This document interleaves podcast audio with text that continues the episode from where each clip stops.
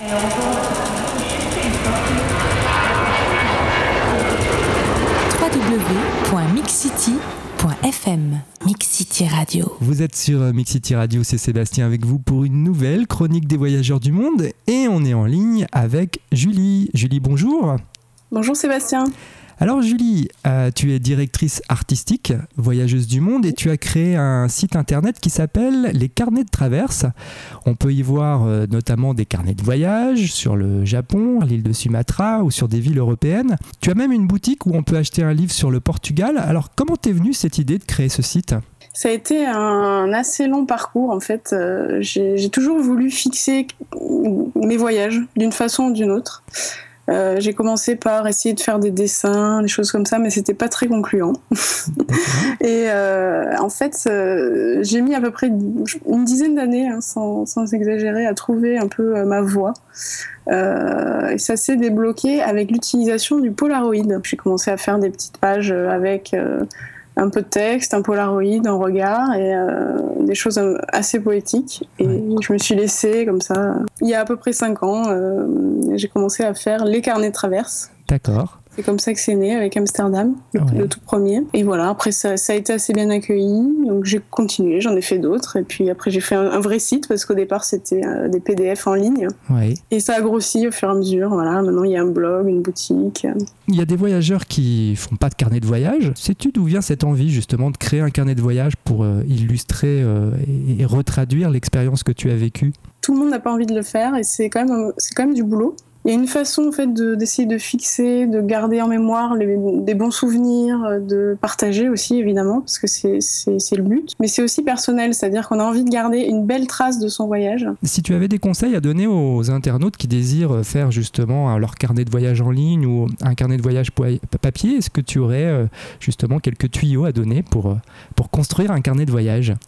Des tuyaux, ce serait, ce serait de prendre des notes en fait déjà sur, sur place. Parce qu'une fois qu'on rentre et tout, c'est trop loin, on oublie, euh, on oublie le ressenti, on oublie, euh, on oublie pas mal de choses. Donc ce serait de se balader tout le temps avec des petits carnets euh, et de noter quand il y a quelque chose qui vous, qui vous marque ou que vous aimez ou que vous aimez pas, une odeur, quelque chose de plus visuel, des couleurs, les, les, noms des endroits aussi, c'est bête à dire, mais on oublie souvent si on part surtout dans des pays asiatiques où les noms sont pas très faciles à retenir.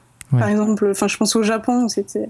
Alors, il y, en a qui le font sur place. Ceux qui dessinent, par exemple, ils font tout sur place aussi. Hein. Il y a plein, plein de façons de faire. Mmh.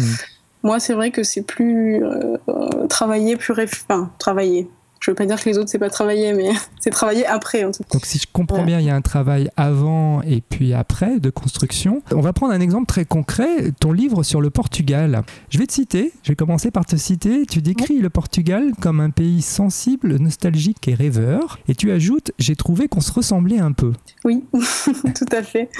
Euh, je, je, suis comme ça et euh, rêveuse, toujours un peu. Euh, mes moments préférés dans le voyage, euh, par exemple, c'est euh, regarder le paysage défiler euh, par la vitre d'un train ou d'un bus. ce, côté, oui, on lâche prise, on se laisse aller, on n'est plus maître vraiment de ce qui va se passer, etc. Ça, j'adore ça. Et, donc ça, c'est mon côté contemplatif et rêveur. Et le Portugal, j'ai trouvé, oui, que c'était c'était beaucoup lié aux grandes découvertes, aux bateaux, aux caravelles, etc. C'est quand même un tout petit pays qui a fait de grandes choses avec peu de moyens. Je crois que les Portugais restent un peu nostalgiques vis-à-vis de cette époque-là, qui est révolue et euh, qui a été la splendeur et la gloire du Portugal au XVe siècle, etc., avec euh, les grandes familles de Henri le Navigateur, etc. Donc, il euh, y, a ce côté un peu, oui, un peu nostalgique. Alors, justement, au Portugal, comment tu t'es organisé pour y aller? Ça s'est passé comment ton séjour? Alors, j'y suis allée deux fois. J'y suis allée une première fois avec une amie, dix jours. Ouais. C'est des road trips à chaque fois. On louait une voiture et puis on partait un peu comme ça. Euh, j'organise, euh, j'organise jamais grand chose en fait. C'est-à-dire qu'en général, c'est juste euh, la location de voiture quand il en faut une ou quand j'ai envie d'en prendre une. Et la première nuit, on va dire, où là, par exemple, à Lisbonne, on est resté, je crois, trois nuits. Donc voilà, on avait réservé ces trois nuits-là, et puis après, c'était un peu au feeling. Alors justement, fais-nous rêver un petit peu. Qu'est-ce que vous avez vu là-bas? Qu'est-ce que tu conseillerais absolument d'aller voir là-bas? Alors j'ai adoré Lisbonne et Porto en tant que ville, mhm. vraiment. Lisbonne, c'est bon, c'est la capitale déjà. Et Porto, c'est la petite sœur un peu. C'est euh, plus populaire. Il y a des ruelles un peu abandonnées, des, des immeubles abandonnés. Il y a tout le temps des gens dans, dans la rue, des gamins qui sautent du pont dans, dans le Douro, dans le fleuve. Euh, c'est très très, euh, je sais pas, très très sympa.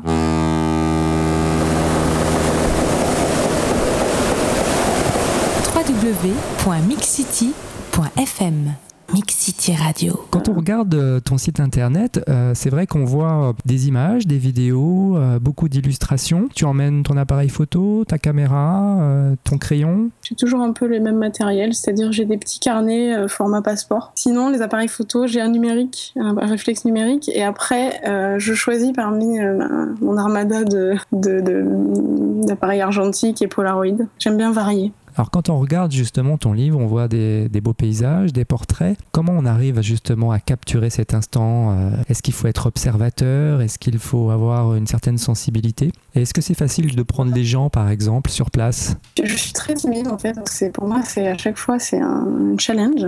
Ouais. Euh, d'aller parler aux gens et de leur demander euh, si tu peux les prendre en photo. En général, j'essaie de demander quand même parce que je trouve ça mieux et plus respectueux. Et puis en plus, on peut créer un, échange qui est très intéressant. Avec le Polaroid, c'est encore mieux parce que je peux laisser un, exemplaire. Alors, explique-nous un petit peu comment on peut l'acheter ce livre. Il est euh, vendu en ligne, c'est ça?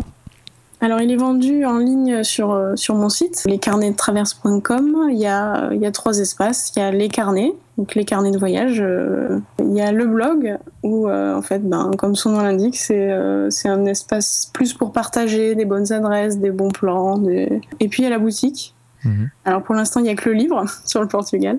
Donc on peut acheter ton livre euh, en ligne, on peut dire euh, le prix et euh, comment, comment on fait, tout simplement Oui, bien sûr. Alors il est à 15,90€. C'est aux éditions Nomades. Ce que je te propose, c'est de, quitter un petit peu le Portugal maintenant et d'aller vers, vers d'autres pays que tu as traversés, notamment le Japon. Et tu parlais de ton blog tout à l'heure. J'ai cru voir que tu étais publié par la revue Bout du Monde. Félicitations. Oui, merci. Alors comment on fait justement pour être publié dans une revue? J'essaie un peu de... Ben de promouvoir, euh, de faire connaître un peu ce que je fais. Donc euh, j'avais trouvé euh, cette revue intéressante et, c'était le tout début d'ailleurs. Mhm. Euh, de cette revue il y a peut-être un an et demi, je crois. Et voilà, c'était pile en plus dans, dans le thème, puisque c'est une revue qui euh, met en avant des carnets de voyage. Et alors, ton voyage au Japon, qu'est-ce que tu as vu là-bas qui t'a particulièrement marqué? Qu'est-ce qu'on peut voir justement dans cette revue également? Ce qui m'a marqué au Japon, c'est ça, c'est un vaste sujet, parce que j'y suis restée un mois et il y a beaucoup de choses, énormément de choses qui m'ont marqué. C'est un pays qui est passionnant et euh, vraiment, pour le coup, très différent de, du reste, au niveau gastronomie, au niveau culturel euh, les gens, euh, la façon en fait euh, qu'ils ont d'être mal à l'aise dès qu'ils voient un occidental rentrer quelque part, c'est assez amusant. Les Japonais n'aiment pas être pris en défaut et ils n'aiment pas qu'on leur demande des choses hors hors cadre. Concernant le Japon, j'ai vu que tu avais publié aussi sur ton blog des articles que tu appelles le voyage graphique. C'est quoi un voyage graphique? Euh, c'est, euh, ce, sont des choses qui, me marquent sur place et que je ramène. Alors là, c'est un peu la déformation professionnelle. Euh, c'est-à-dire que je vais avoir tendance à ramasser des annonces. Enfin, ça peut être n'importe quoi de visuellement intéressant. Ça peut être un magazine, ça peut être là en l'occurrence des, des petits sachets de bonbons japonais. À propos de voyage graphique, tu as aussi lancé un projet que j'ai trouvé assez original que tu appelles les stickers à travers le monde. C'est tout simplement l'idée de, euh, coller des petits stickers, euh, des carnets de traverse un petit peu partout et d'avoir un maximum d'endroits où un sticker est collé et, euh, et, de prendre la photo en fait du sticker en, en situation. Je suis allé euh, sur ton site, c'est vrai qu'on voit des photos d'un peu partout euh, dans le monde avec euh, les stickers de ton, de ton blog. Comment justement ça c'est tu as su donner la dynamique pour que les gens comme ça prennent des photos un peu partout? Non, j'ai pas spécialement fait exprès. Je sais pas, les gens se sont pris au jeu, j'envoie gratuitement les stickers avec, contre une adresse postale et euh, et, j'ai eu pas mal de demandes et, euh, les gens, je pense que ça, les, ça doit les amuser. On arrive au terme de notre, euh, notre interview. Il y a un proverbe japonais que je trouve très beau et qui dit Les mots que l'on n'a pas dit sont les fleurs du silence. Est-ce qu'il y a des choses que tu aimerais ajouter à cette interview qu'on n'ait pas encore dit? Euh, il faut venir sur la page Facebook par exemple ou Twitter et, nous suivre, euh, suivre les carnets de traverse comme ça vous serez au courant de tout. Vous verrez les, photos de stickers, euh, les articles du blog, etc. voilà. oui, d'ailleurs on rappelle l'adresse de ton site carnet-2- carnettraverse.com. Dernière petite question, est-ce que tu as de nouveaux projets de voyage dans les mois à venir? Je repars à La Réunion. Euh, et ensuite, euh, il y a Helsinki, j'y retourne aussi pour le mariage d'un ami. Et le vrai, entre guillemets, voyage, c'est, euh, je pense, a priori, l'Inde. D'accord. cet été. De beaux voyages et j'imagine de beaux carnets de voyage en perspective. Je l'espère. bah écoute Julie, on te remercie beaucoup pour cette interview et pour nous avoir un petit peu expliqué comment on construisait un carnet de voyage parce que ça je pense que ça intéresse beaucoup d'auditeurs qui savent pas forcément faire et qui ont besoin de quelques petits tuyaux. Et puis bah, peut-être à bientôt pour une nouvelle interview par rapport, je sais pas, par exemple à l'Inde ou Helsinki par exemple. Oui, avec plaisir, oui. Merci Sébastien. Merci beaucoup Julie, à bientôt. À bientôt. Et je vous rappelle que vous pouvez retrouver l'interview de Julie et celle des autres voyageurs du monde en vous connectant sur www.mixcity.fm.